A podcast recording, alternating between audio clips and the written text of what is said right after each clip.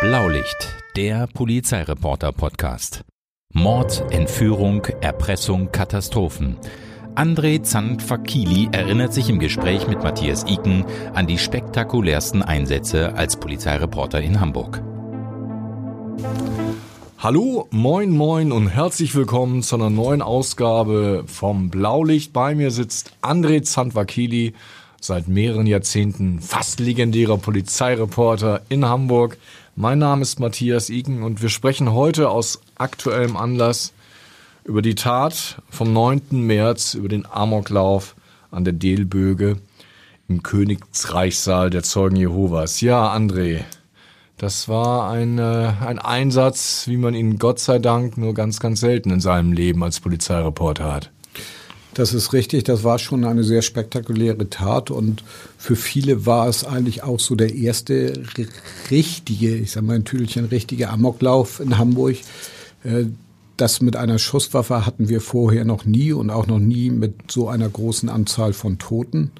Äh, es wären wahrscheinlich noch sehr viel mehr geworden, wenn die Polizei nicht schnell ein. Ich wollte gerade sagen, wir haben fast noch Glück gehabt, dass die Lage ja äh, sag ich mal, nah am Polizeipräsidium war. Ne? Das war wirklich sehr großes Glück und es war auch sehr großes Glück, dass die Unterstützungsstreife in der Nähe war, die ja genau für solche Fälle aufgestellt worden ist. Und wenn man sich überlegt, was der noch an Munition dabei gehabt hat, also noch mehrere hundert Schuss, äh, dann wäre das auch für noch mehr Menschen tödlich ausgegangen. Ich glaube, der Innensenator sprach davon, dass noch äh, 20 weitere Tote zu befürchten gewesen wären. Auch das ist wahrscheinlich am Ende des Tages, wenn man weiß, wie viele in dem Königsreichssaal waren, fast noch optimistisch, ne? Ja, also das waren die, die dann noch zu dem Zeitpunkt aus diesem Haus geholt worden sind und äh, mit großer Wahrscheinlichkeit hätte er noch versucht, die zu töten, wenn die Polizei nicht dazwischen gegangen wäre. Ja, was weiß man denn mehrere Tage nach dieser Tat über Philipp F.?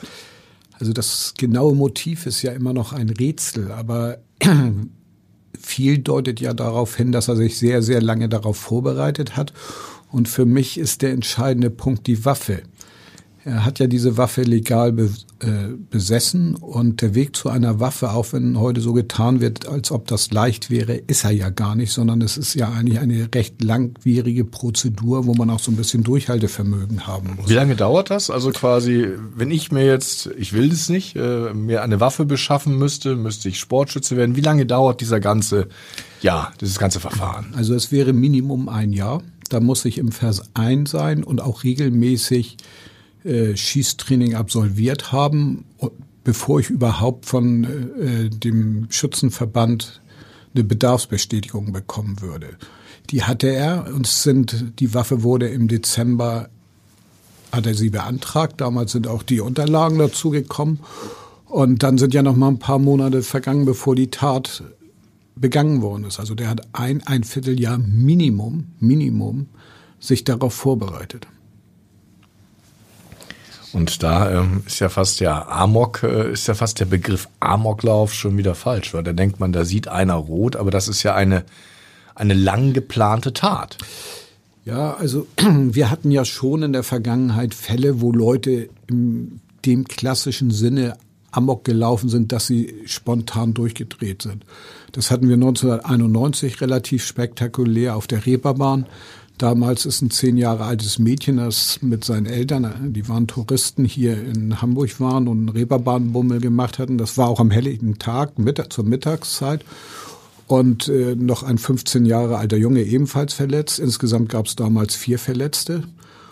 Und äh, das war so eine spontane Amok-Tat. Der Täter, wenn ich mich recht erinnere, hatte auch später angegeben, dass er irgendwie Stimmen ihm das befohlen hätten. Dann hatten wir die äh, ja, islamistisch begründete Amoktat an der Fuhlsbüttler Straße, wo, sag ich mal, so eine Mischung aus ja, Religion und, und persönlichen Defiziten dafür, dazu geführt haben, dass der dort Amok gelaufen ist. Der hat sich ein Messer aus den Auslagen im Supermarkt gegriffen und dann damit wahllos zugestochen. Das ist damals ein Mensch getötet worden, mehrere verletzt.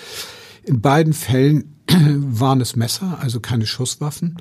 Und gerade im zweiten Fall ist ja der Täter dann auch sehr spektakulär von äh, Passanten gestoppt wurden. Da gab es ja auch gar keine USE in dem, zu dem Zeitpunkt.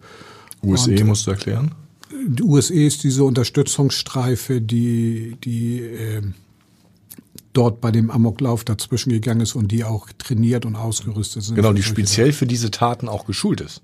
Ja, eigentlich sind die geschult für besonders äh, für nicht steuerbare Täter. Also das kann auch bei einer bei einer Ruhestörung einer sein, der sich persönlich beruhigen will und in seiner Wohnung rumrandaliert und nicht zu bändigen, also Leute, die nicht zu bändigen sind.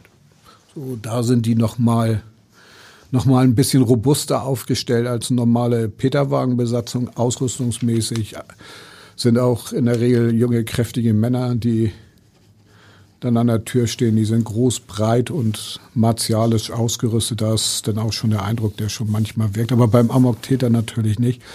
Und da ist dann auch die spezielle Bewaffnung gefragt, die die auch dabei hatten und dann der Delbürger auch zwar nicht im Schuss eingesetzt haben, aber benutzt haben, um vorzugehen. Hm. Der Täter hat sich dann ja selber erschossen, aber wahrscheinlich hätte sonst die ähm, Einheit ihn unschädlich gemacht. Ne? Ja, eigentlich ganz erstaunlich, weil ich sag mal, für so einen Amok-Täter wäre es ja eigentlich was Leichtes gewesen oder auch der sichere Tod gewesen, wenn der sich direkt mit denen angelegt hätte und noch versucht hätte, äh, Polizisten zu erschießen. Ist ja in der Situation, denkt man so im ersten Moment egal. Aber wenn der in dem Moment, wo Polizei auftaucht, flüchtet, weil er nicht die Konfrontation will und sich trotzdem erschießt, ist es ja nicht eine Flucht vor dem Risiko, erschossen zu werden. So, und äh, das zeigt mir persönlich, dass es schon sehr, sehr gezielt auf diese Gruppe war und äh, andere keine Rolle spielten. Das ist vielleicht auch ein Grund, warum er sich die Waffe legal beschafft hat äh, oder den legalen Weg gesucht hat, sich eine Waffe zu beschaffen, dass er einfach, also irre und blöde das auch in diesem Moment klingt, sich nicht als Straftäter sehen wollte. Weil die Tat Aber ist dann nicht der Begriff, bevor wir zu der Waffe kommen, ist dann nicht der Begriff Amok eigentlich falsch? Weil das sieht ja immer mehr wie ein geplantes Verbrechen aus religiösem Fundamentalismus aus. Er wollte seine quasi Mitbrüder, die, die Zeugen Jehovas, äh, töten. Ja, die Definition ist schwer. Wenn man in die USA guckt, hat man natürlich sehr viele Taten, wo es auch immer gegen eine äh, bestimmte Gruppe geht. Das ist meistens oder oft sind es Schulen, der ehemalige Arbeitgeber oder sowas. Da hat man ein klares, konkretes Ziel oder eine klar definierte Gruppe, die das Ziel darstellt. Das hatten wir in Hamburg hier so nicht. Das waren dann, äh, ich sag mal, eher so so Ludenschießereien, wo dann auch mal zwei Tote waren, aber wo, wo, sag ich mal, zwei klar sich bekannte und wegen einem Ziel oder einer Streitigkeit aufeinander losgehende Gruppen waren.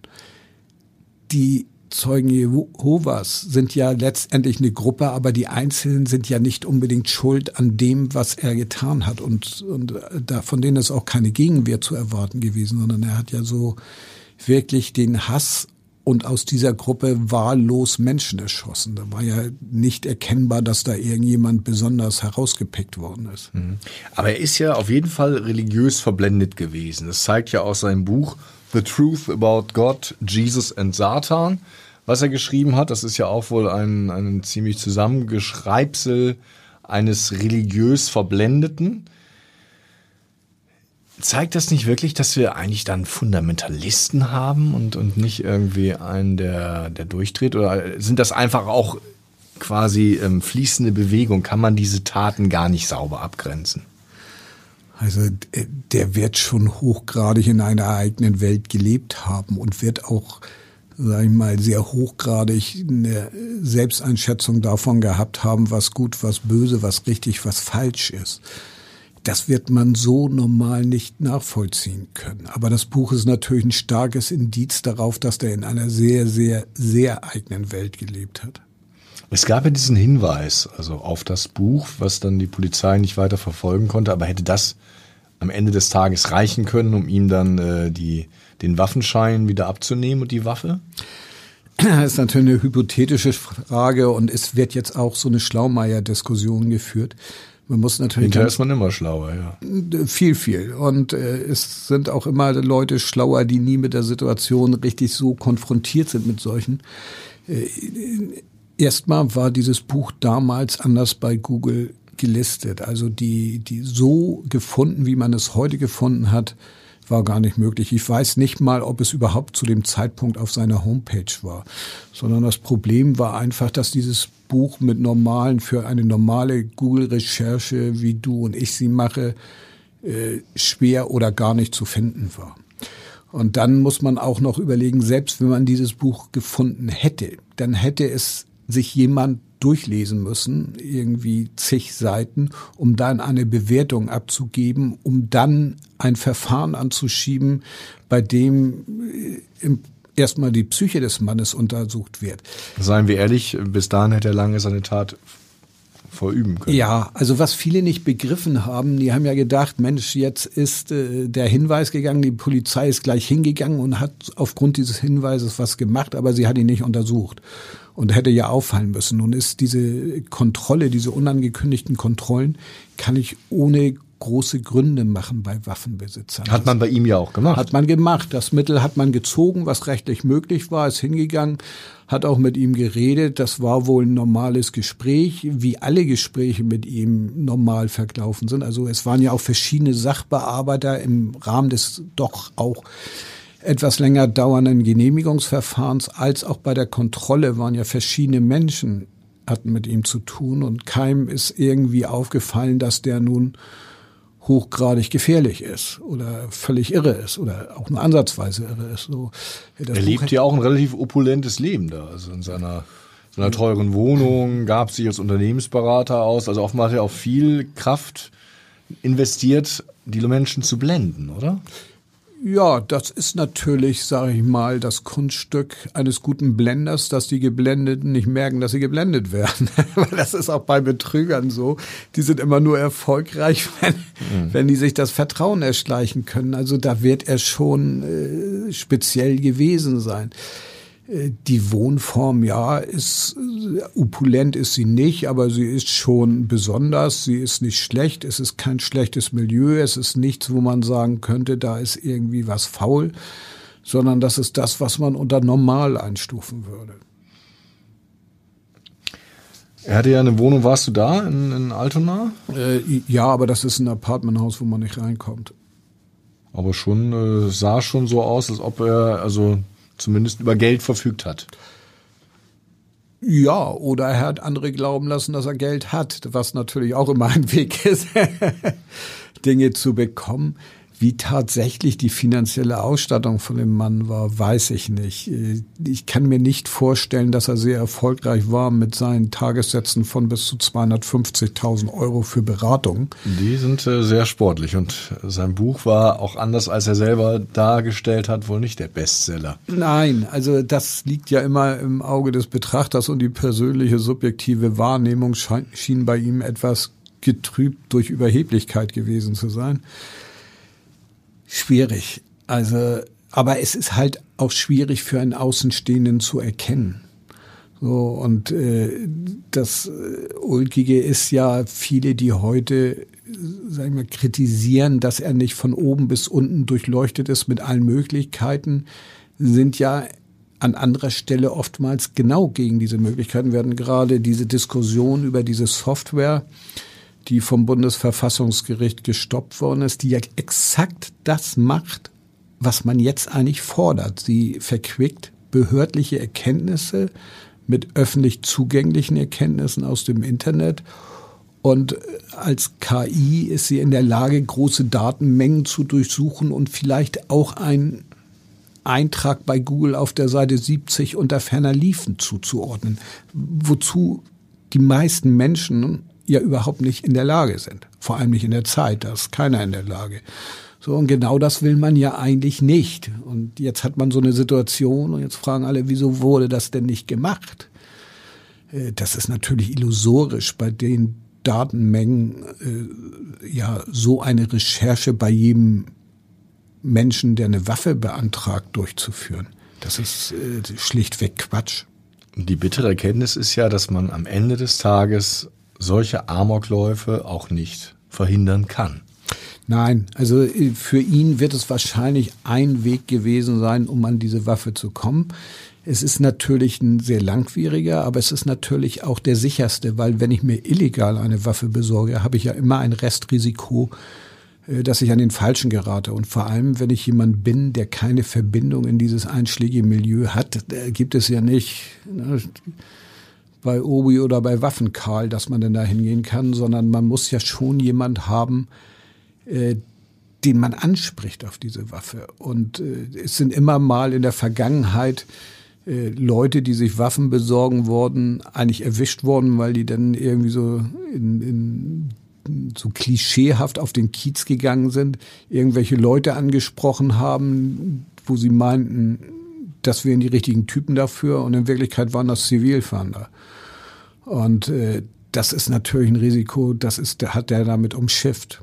Aber natürlich wäre es, wenn ich so eine Tat habe und auch wenn ich sie so plane, wie es da ja zu gewesen war, offensichtlich, dann habe ich auch einen anderen Weg, um mir eine Waffe zu besorgen. Und da muss man sich keine Illusionen hingeben. Waffen sind sehr, sehr verfügbar und werden in der Zukunft, sag mal Stichwort Ukraine-Krieg, äh, noch deutlich verfügbarer sein, weil irgendwann ist das auch zu Ende und die Waffen werden auch ihren Weg zurückfinden und den Markt. Also erwartest du so ein bisschen wie nach dem Jugoslawienkrieg, als ja plötzlich auch viele Waffen den Markt überschwemmten. Vorher war es ja wohl sehr, sehr schwierig, also bis zum Mauerfall hier an Waffen zu geraten. Nach dem Jugoslawienkrieg wurde es deutlich einfacher, dass da jetzt in den nächsten Jahren auch zu erwarten ist, dass es einen Schwarzmarkt gibt, der die Preise senkt und die Verfügbarkeit erhöht?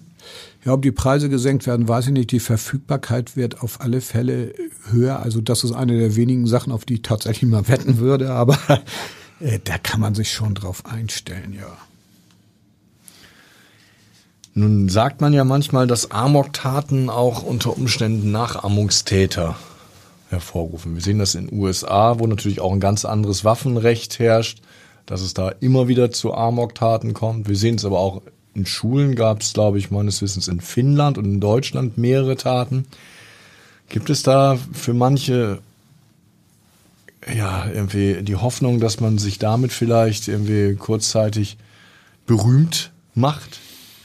Also man kann nichts ausschließen bei so vielen komischen Charakteren, die rumlaufen. Aber nun sind Schulen, sag ich mal, sind die Amokläufer auch in einem anderen Alter und das ist näher an einer, einer Altersgruppe dran, die sich vielleicht zu so einer Tat hinreißen lässt.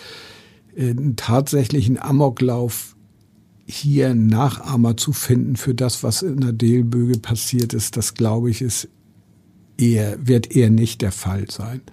Sondern das ist eine Tat, die in sich von der Gruppe, die das Ziel war, bis zum Täter doch zu abgekapselt ist.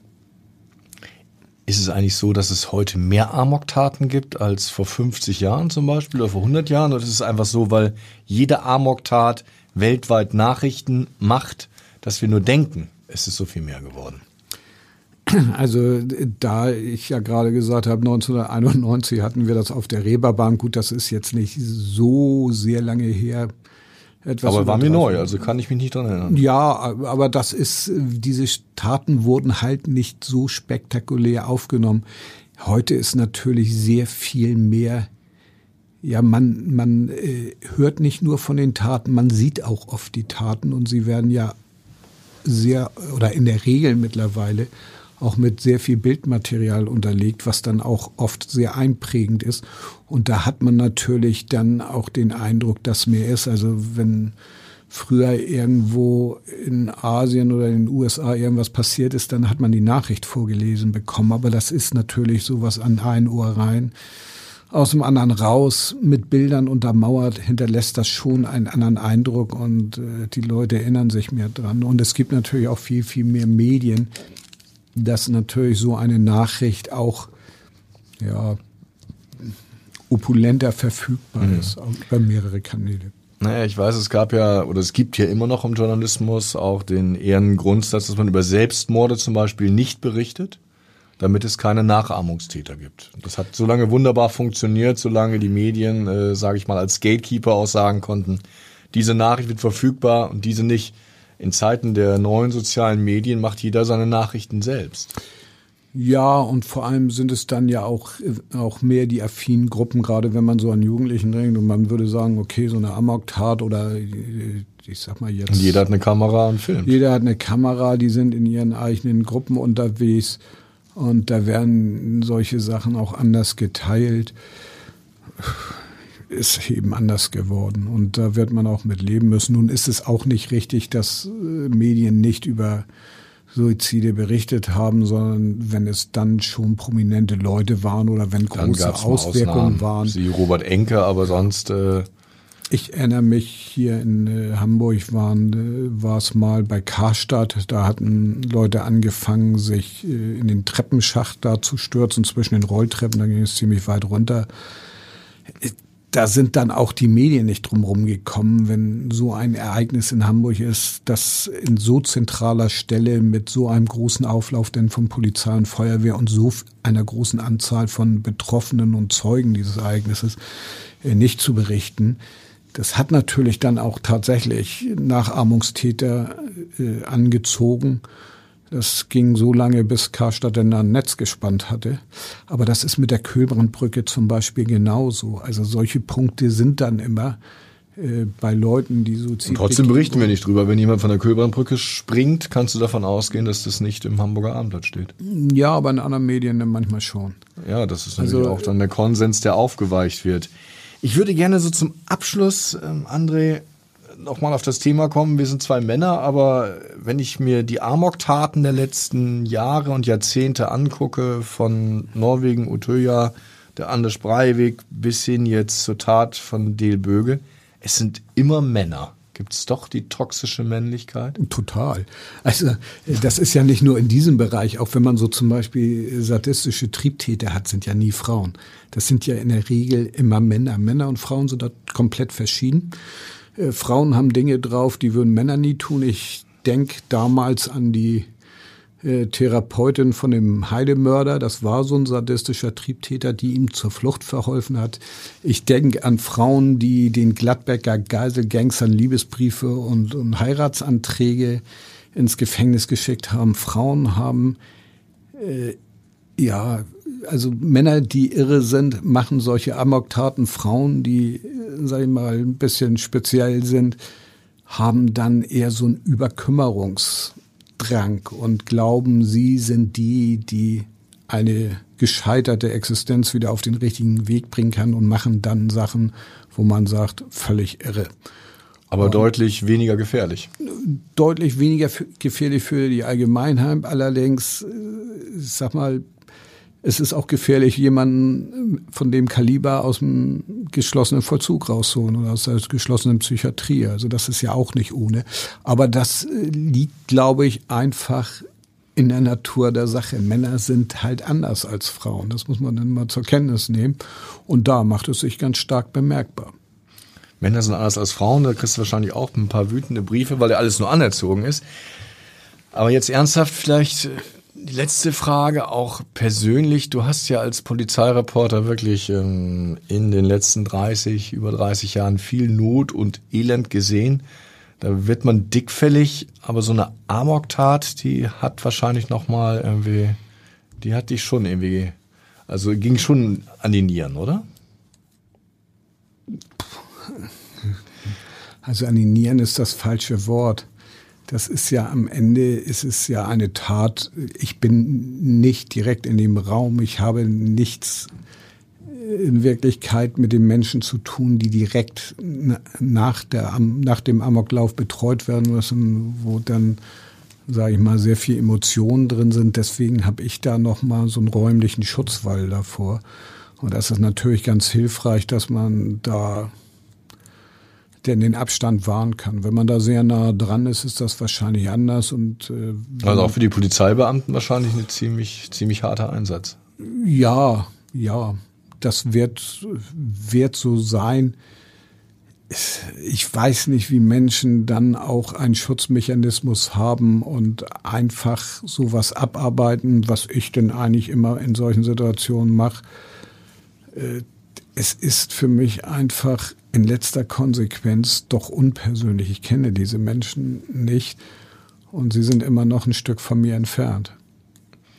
Und am Ende des Tages muss man festhalten, also man kann jetzt auch nicht, es gibt immer dann die Rufe nach ähm, verschärften Waffengesetzen oder wie du eben selber dargestellt hast, vielleicht auch die Möglichkeit, KI zu nutzen. Am Ende des Tages wird sich aber auch nach der Tat von Del Böge vom 9. März nichts verändern, oder? Äh, es gibt immer Möglichkeiten, Sachen zu optimieren. Es gibt immer Möglichkeiten, Hürden einzubauen. Aber ich glaube, jemand, der so ist wie der Täter von der Delböge, der findet seinen Weg, vor allem wenn er sich die Zeit und nimmt, tatsächlich sowas im Vorwege zu planen. Und danach sieht es ja auch momentan aus. Dann halte ich viele Sachen, die man jetzt so im ersten Moment äh, hochjubelt und glaubt, dass das das Weisheits letzter Schluss ist, als in der Sache untauglich. Aber das ist so ein typisches Ventil. Ich sag mal, das ist so auch aus der Phrasen der Reschmaschine. Ich glaube, so oft wie Gesetze verschärft werden sollten, nachdem äh, irgendwas passiert ist, das höre ich, seit ich diesen Job mache. Und am Ende ist das meiste ein bisschen Kosmetik. Ja, André, vielen Dank. Wollen wir hoffen, dass wir im Rahmen dieses Blaulicht-Podcastes nicht noch einmal über Amokläufe sprechen müssen. Ja, bis hierhin vielen Dank. Weitere Podcasts vom Hamburger Abendblatt finden Sie auf abendblatt.de slash podcast.